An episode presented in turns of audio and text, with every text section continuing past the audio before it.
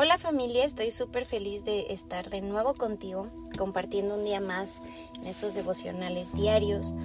Eh, y hoy quiero hablarte acerca del profeta Ezequiel. En el podcast anterior estuvimos hablando acerca de algunas funciones de los profetas dentro del Antiguo Testamento, de los sacerdotes. Y justo los profetas se levantaban en momentos conflictivos en la historia del pueblo. Se levantaban en tiempos oscuros de angustia, en tiempos en los que el pueblo estaba sufriendo por las consecuencias de sus decisiones. Estaban sufriendo por la consecuencia de su pecado y sufrían exilio, conquista, eran llevados cautivos a otros pueblos, eran obligados a dejar sus casas, a vivir en otras ciudades, experimentar otras culturas, muchas veces eran sometidos y eh, estos profetas se levantaban, te decía, con, esta intención de, de, transmitir el corazón de Dios, de que el pueblo volviera su corazón a Él. ¿no? En este tiempo de angustia y de dolor y de confusión eran las voces de los profetas las que eran esa voz de Dios tratando de atraer de regreso al corazón del pueblo a él y, e, y exhortarlos a que se alejaran y se apartaran de sus conductas perversas. Y este, era esta voz de los profetas las que la que se levantaba constantemente para animarlos, exhortarlos y guiarlos y redirigirlos. Y aunque esa era la función puntual de cada profeta, me gusta ver a lo largo de la historia y a lo largo de estudiar a cada uno de ellos cómo Dios empleaba y utilizaba su carácter y su personalidad, la respetaba para transmitir ese mensaje. Y me, emociona esto porque podemos ver el amor de Dios de, de tener una comunión, una conexión y hacer un equipo con sus siervos. Y de hecho, en el Antiguo Testamento dice que Dios no hacía nada sin revelarlo antes a sus amigos los profetas, a sus siervos los profetas. Y entonces eh, me gusta hoy y me gustaría hoy hablarte acerca del ejemplo del profeta Ezequiel.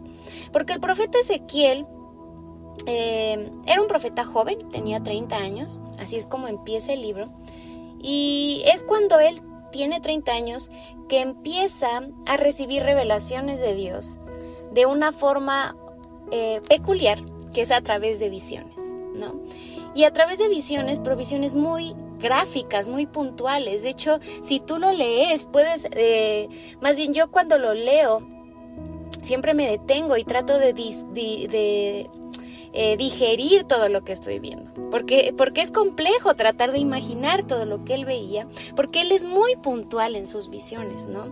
Y no solo a través de visiones es que eh, Dios le transmitía el mensaje y él transmitía el mensaje al pueblo explicando estas visiones, sino que también hacía actos o dramas, si lo queremos ver de alguna manera, o representaciones de lo que Dios quería hacer o de lo que Dios estaba haciendo. A través de, estas representaciones, él transmitía el corazón de Dios o transmitía lo que el pueblo estaba viviendo, transmitía las consecuencias del pecado del pueblo y eran una cierta clase de parábolas que ayudan, ayudaban a que el pueblo entendiera lo que estaba sucediendo.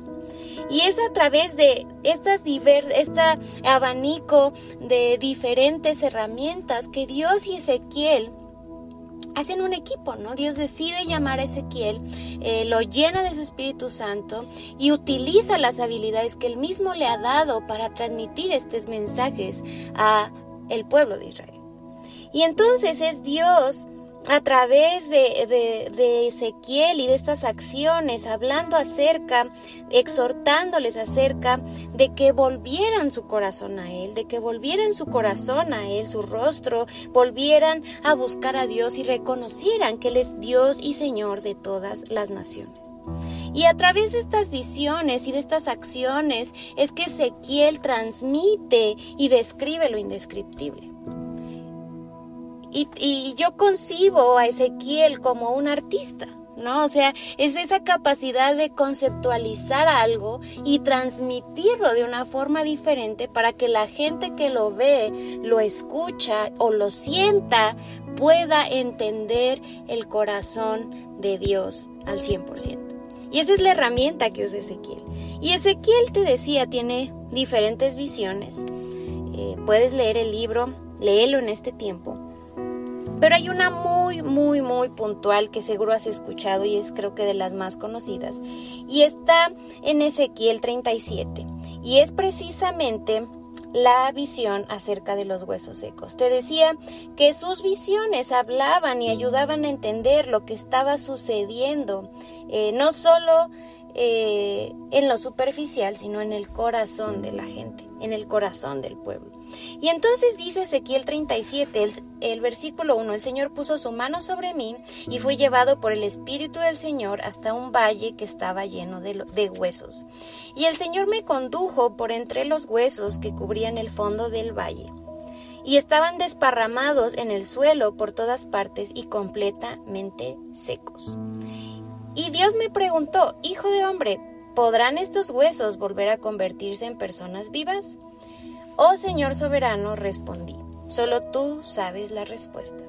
Y entonces me dijo, anuncia un mensaje profético a estos huesos y diles, huesos secos, escuchen la palabra del Señor. Esto dice el Señor soberano. Pondré aliento dentro de ustedes y haré que vuelvan a vivir. Les pondré carne y músculos y los recubriré con piel. Pondré aliento en ustedes y revivirán. Entonces sabrán que yo soy el Señor. Y justo eso, que es lo que Dios le estaba mandando a hacer Ezequiel, esas instrucciones, es lo que Ezequiel hace en la visión. Y los huesos empiezan a, a reconstruirse prácticamente, les empiezan a crecer cartílagos, músculos, se empieza a generar la piel y después Dios le da la orden de que sople vida sobre ellos y dice Ezequiel que era un ejército por completo y de pasar de ser unos huesos eh, en completa descomposición y sin piel pasaron a cobrar vida y convertirse en personas y en un ejército numeroso.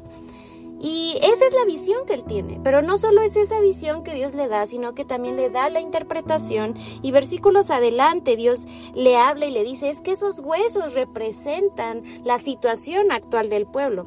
Esos huesos representan lo que están viviendo, la situación de su corazón, la situación espiritual que había dentro de ellos. Te decía, no solo transmitía el corazón de lo que pasaba en lo superficial, de los van a conquistar, se van a ir en cautiverio a tal lugar no, sino lo que había en su corazón. Y Dios le explica y le dice es que este es el pueblo, así esta es la condición que tienen. Pero Insisto, la voz del profeta no solo hablaba cosas negativas, sino que transmitía paz y esperanza. Y dice puntualmente en el versículo 12, por lo tanto, profetiza y diles. Esto dice el Señor soberano, ¿no? Le está diciendo, dirígete al pueblo. Abriré las tumbas del destierro y haré, que te levantes. Luego te regresaré a la tierra, tierra de Israel. Cuando eso suceda, pueblo mío, sabrás que yo soy el Señor. Pondré mi espíritu en ti, volverás a vivir y regresarás a tu, a tu propia tierra. Entonces sabrás que yo el Señor he hablado y que he cumplido mi palabra. Entonces Dios le daba la visión a Ezequiel le daba el discernimiento de qué representaba cada elemento que él veía y a través de eso comunicaba un mensaje al pueblo. En este caso, un mensaje lleno de esperanza acerca del futuro. Les decía, ok, su condición es esta, como de huesos secos, pero yo, así como hice que estos huesos se reconstruyeran y se convirtieran en personas, voy a soplar vida y aliento sobre ustedes y tendrán nueva esperanza y nueva vida. Y es así como Ezequiel y Dios hacían un equipo y transmitían ese mensaje que la gente necesitaba escuchar. Transmitían ese mensaje que la gente necesitaba para su momento. Y la comunión es precisamente esta conexión profunda de devoción y adoración, de hacer este equipo con Dios y entender su corazón. Ayer orábamos y le decíamos, Dios, danos tu corazón, danos tus ojos para ver y sentir, eh, eh, danos tu, tu mente para entender como tú entiendes. Pero hoy quiero invitarte a que nuestra oración no sea solo esa, sino que también nuestra oración sea, siguiendo ahora el ejemplo de Ezequiel, Dios, queremos hacer equipo contigo. Que podamos poner a tu servicio y a tu disposición nuestros dones y nuestros talentos, como usaste Ezequiel para animar y abrazar el corazón de otros, para soplar aliento de vida y esperanza al corazón de otras personas. Hoy yo quiero invitarte a eso, que esa sea nuestra oración hoy. Dios, queremos conectar contigo integralmente con todo lo que somos. Si hay algo bueno que yo sé sea ser Dios. Si hay algo bueno que yo sé cómo ejecutar, quiero ponerlo a tu disposición. Para que a través de eso tú puedas transmitir tu mensaje a la gente que necesita escucharlo. Que nuestra conexión y comunión contigo sea tan profunda que podamos hacer equipo utilizando todas las herramientas que tú nos has dado, Señor. Que esa sea hoy nuestra oración en el nombre de Cristo Jesús.